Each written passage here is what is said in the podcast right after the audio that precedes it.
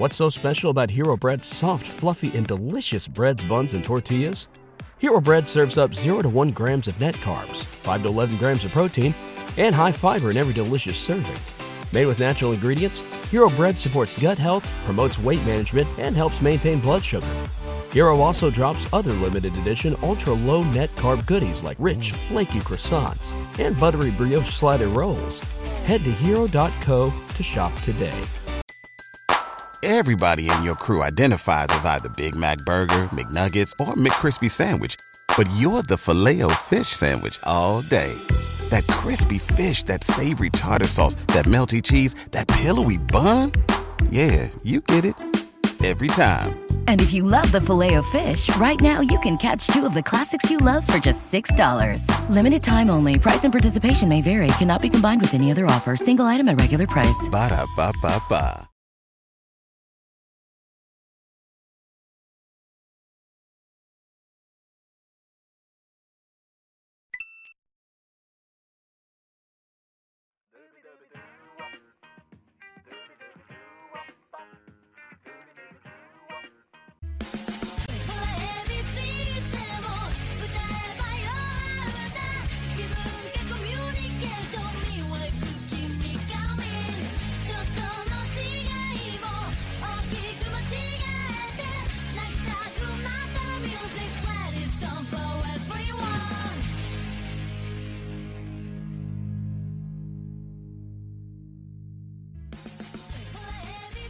Buenas y bienvenidos fanáticos de la lucha libre y Morales aquí con otra edición de Radio Estelar.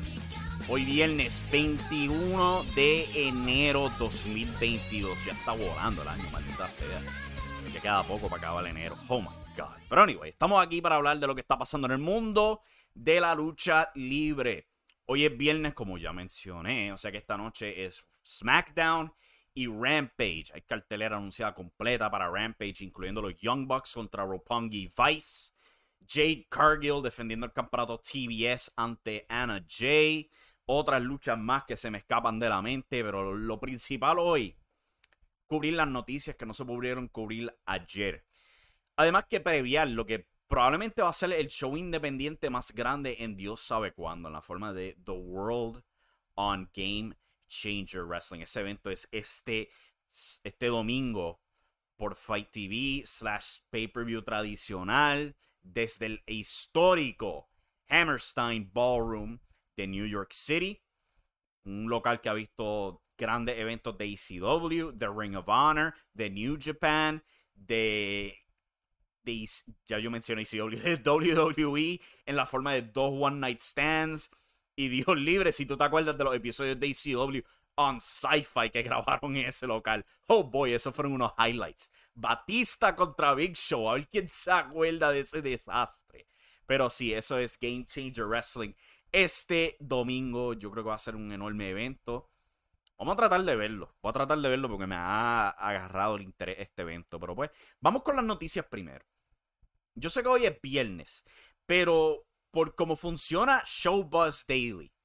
Hay un día feriado y se atrasa el mundo para esta gente. Showbuzz Daily pues, es la página que reporta los ratings de Nielsen y todo esto, donde se basan todo este asunto de los TV ratings de Raw, SmackDown, AEW, etc. Los ratings de Raw al fin salieron. Y el show le fue mayormente bien, considerando que estaban yendo en contra de un show fuerte de la NFL estaban en sus playoffs, pero aparentemente, pues como el juego de la NFL eh, fue un blowout, sea, una masacre básicamente, no le fue tan bien al juego de la, NFL. Y en contraste, pues mucha gente se quedó viendo Monday Night Raw, cual, ¿sabes? Ellos tienen que estar tan contentos con esa. El show de la NFL, eh, wow, estoy viendo aquí los, promedios y esto es ridículo.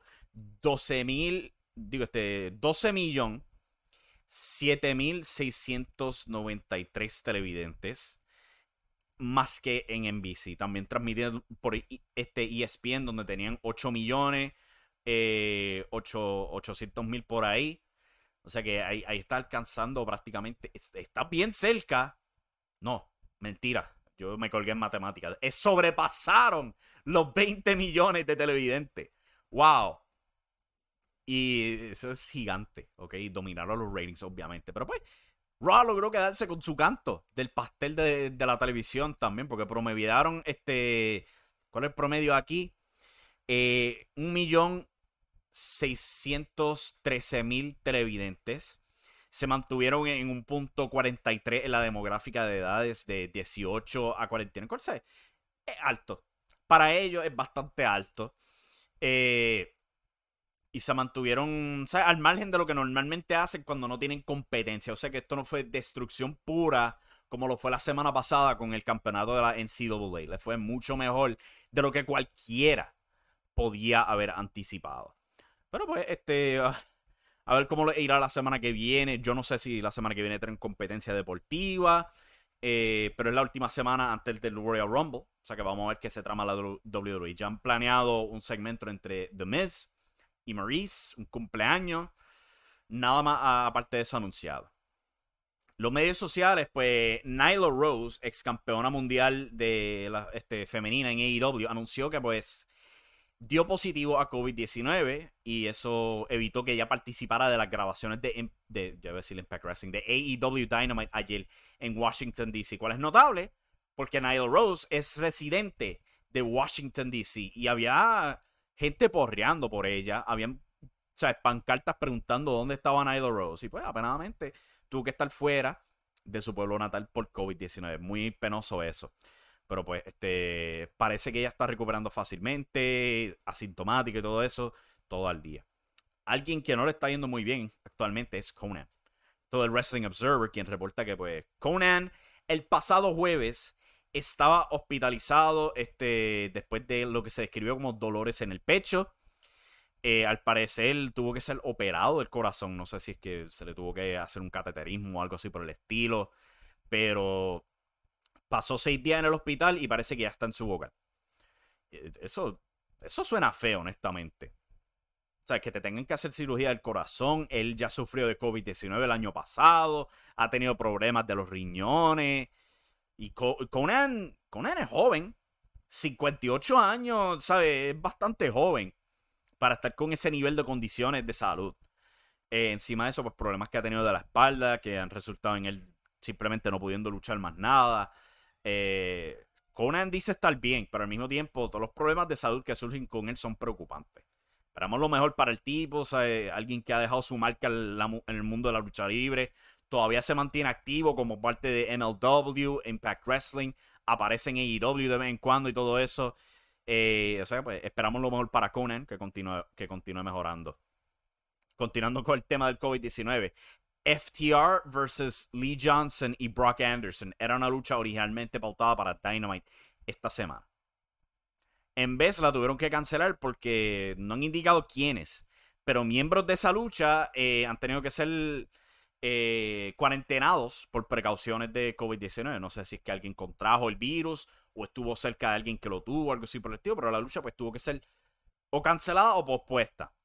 La semana pasada en Dynamite eh, tiraron el ángulo donde FTR estaban reclamando a Arn Anderson que podían ser mejores hijos para Anderson que Brock. Y de ahí es que surge esta lucha. Los campeonatos de pareja AAA no estaban en juego, pero pues la lucha no se llevó a cabo. Tampoco se anunció que se iba a dar en Rampage esta semana.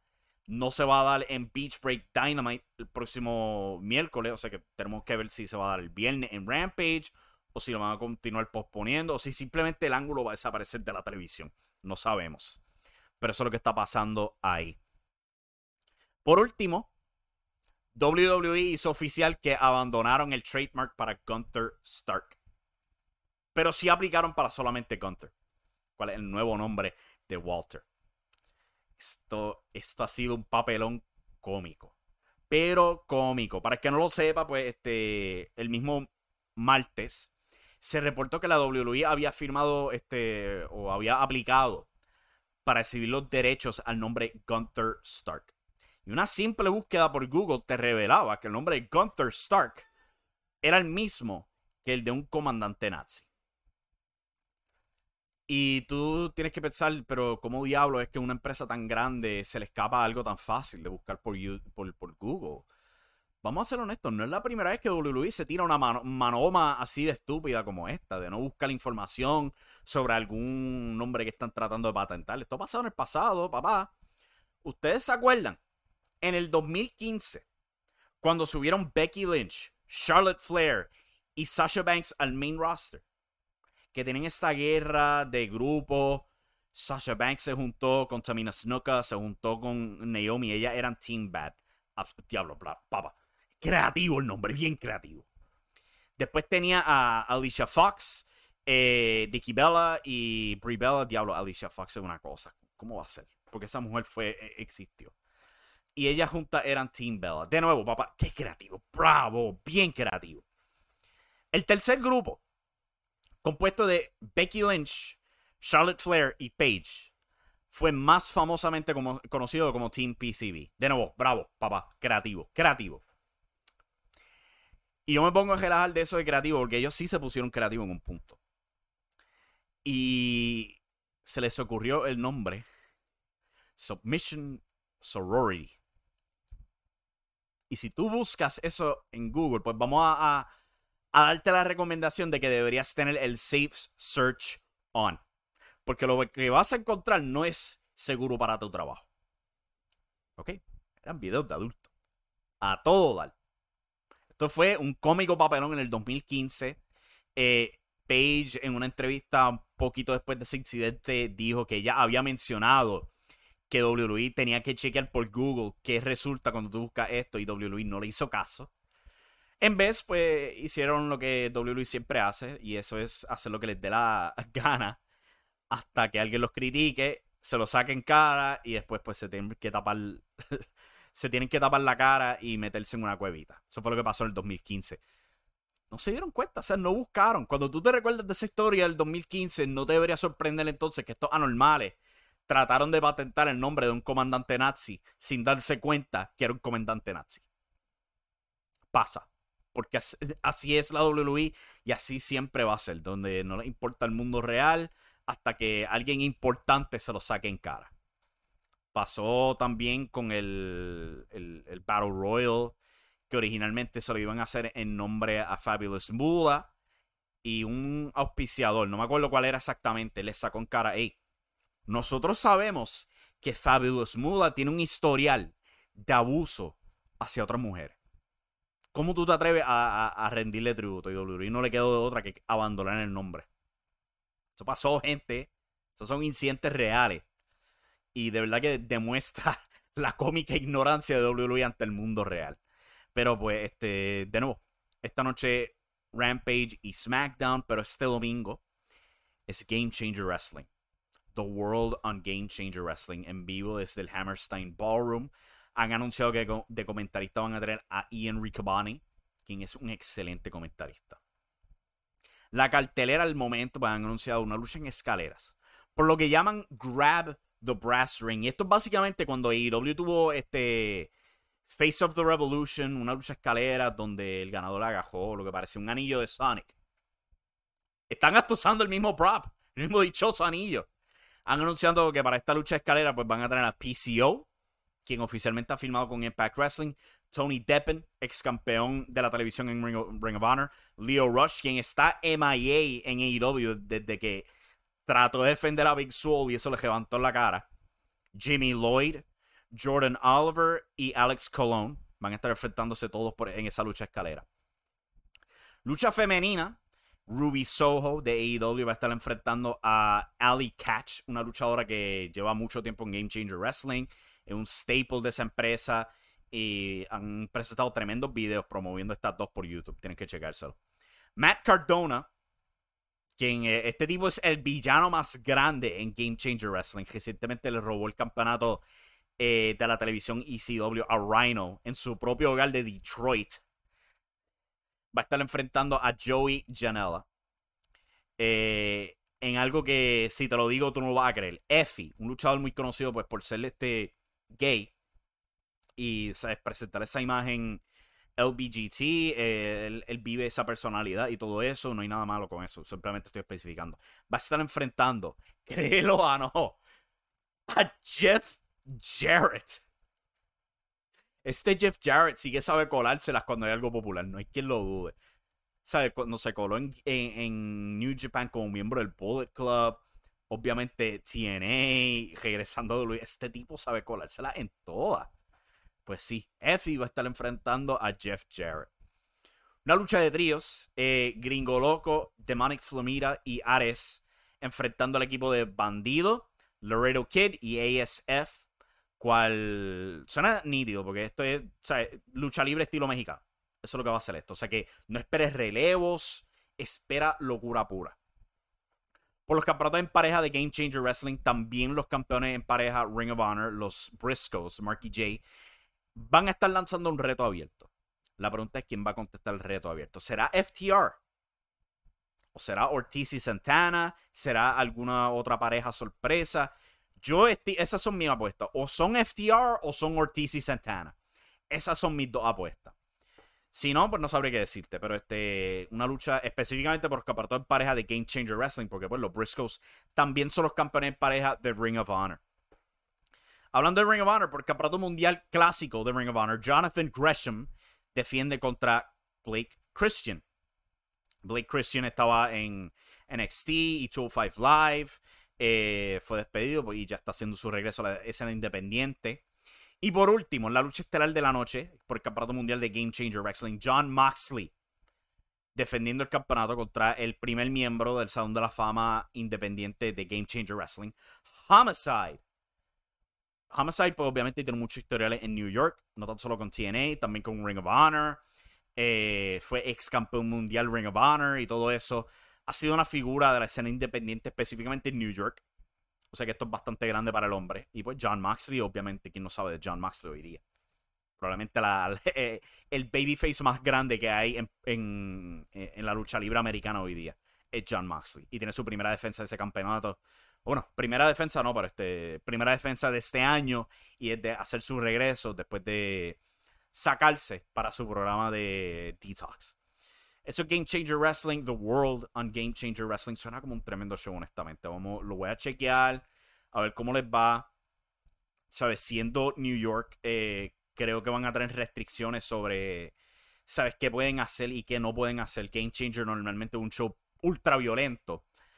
Pero como New York es un estado de comisión, creo que van a tener que rebajarle con la violencia. Cual puede resultar en un show muy bueno. O sea, hay gente que lo ha descrito como All Out Parte 2 por el auge del evento, la cartelera, la promoción y todo eso. Eh, a mí se me parece mucho a un ECW November to Remember. ¿Sabes? Los shows más grandes que ECW tenían eran esos mismos, November to Remember. Y en el mismo local también. O sea que vamos a ver qué logra Game Changer Wrestling. ¿Y de dónde van después de aquí? ¿Volverán al Hammerstein? ¿Tratarán de, tratarán de darse una meta más grande? Eh, ¿Qué será de ellos? Y también hay que preguntarse qué va a pasar con Nick, Gage. ¿Nick Gage saldrá en el show? ¿Qué, qué, papel tendrá él? Porque un show sin Nick Gage eh, de Game Changer Wrestling es difícil imaginárselo, pues. Pero el hombre ya está fuera por lesión y todo eso. Vamos a ver qué pasará ahí. Pero anyway, eso es todo por esta edición de Radio Estelar. Mañana en el canal pues va a salir la conversación que yo tuve con Wilfredo Picolelli de Picos Reviews. Eh, y en Arroyo en Habichuela, hablando de lo que está pasando en Puerto Rico y lo que puede pasar en Puerto Rico, haciendo un análisis crítico de las empresas en Puerto Rico. Hay bastante de qué hablar. Y eso va a ser lo que viene mañana. O sea que suscríbanse al podcast. Eh, recuerda, estamos disponibles en cualquier aplicación. Búscanos o si no, pues te damos el RSS feed. Está en impactostellar.com o por nuestro Facebook. Ahí puedes bajar los podcasts también. O si no, suscríbete al canal de YouTube, dale a la campanita de notificaciones y cuando se sube algo nuevo, te llega directo a tu celular la, notificación y puedes ir directamente al video. Anyway, hasta aquí llegamos con el show de hoy. Muchas gracias. Hasta la próxima, mi gente.